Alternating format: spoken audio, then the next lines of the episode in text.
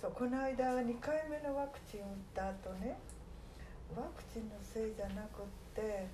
あの目の方今ちょっと目がひどく悪くなっていて、それと重なったせいだと私は思ってるんですけど、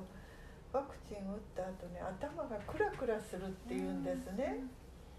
そしたらそれは並行していってた眼科でね白内障が見つかってで白内障の手術をするのと,、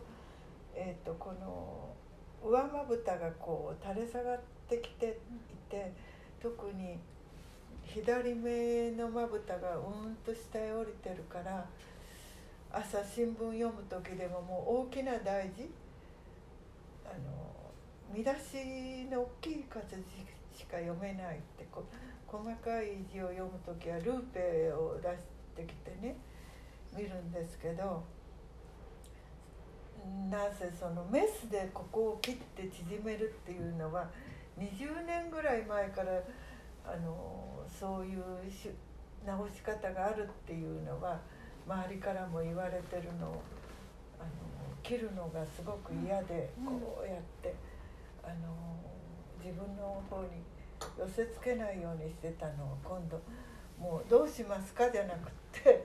あの白内障の手術とこの眼瞼下垂を治す手術と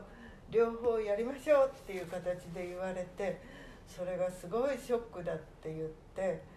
あのワクチン打った日の夜こんななってあの目つぶってね長いことショックだショックだって言ってたからそのせいで次の日から頭がクラクラしてんのはあのお医者さんにねあの手術が2つね2つの手術がこれから控えてるって言われたことでクラクラしてるんで熱もなかったしここもそんなに痛まなかったしワクチンのせいじゃなくってあれはあの主義に反することをねピシャッとお医者さんに決められたことに対する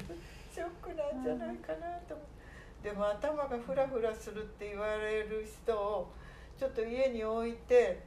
長時間家開けるのはあのちょっと心配なので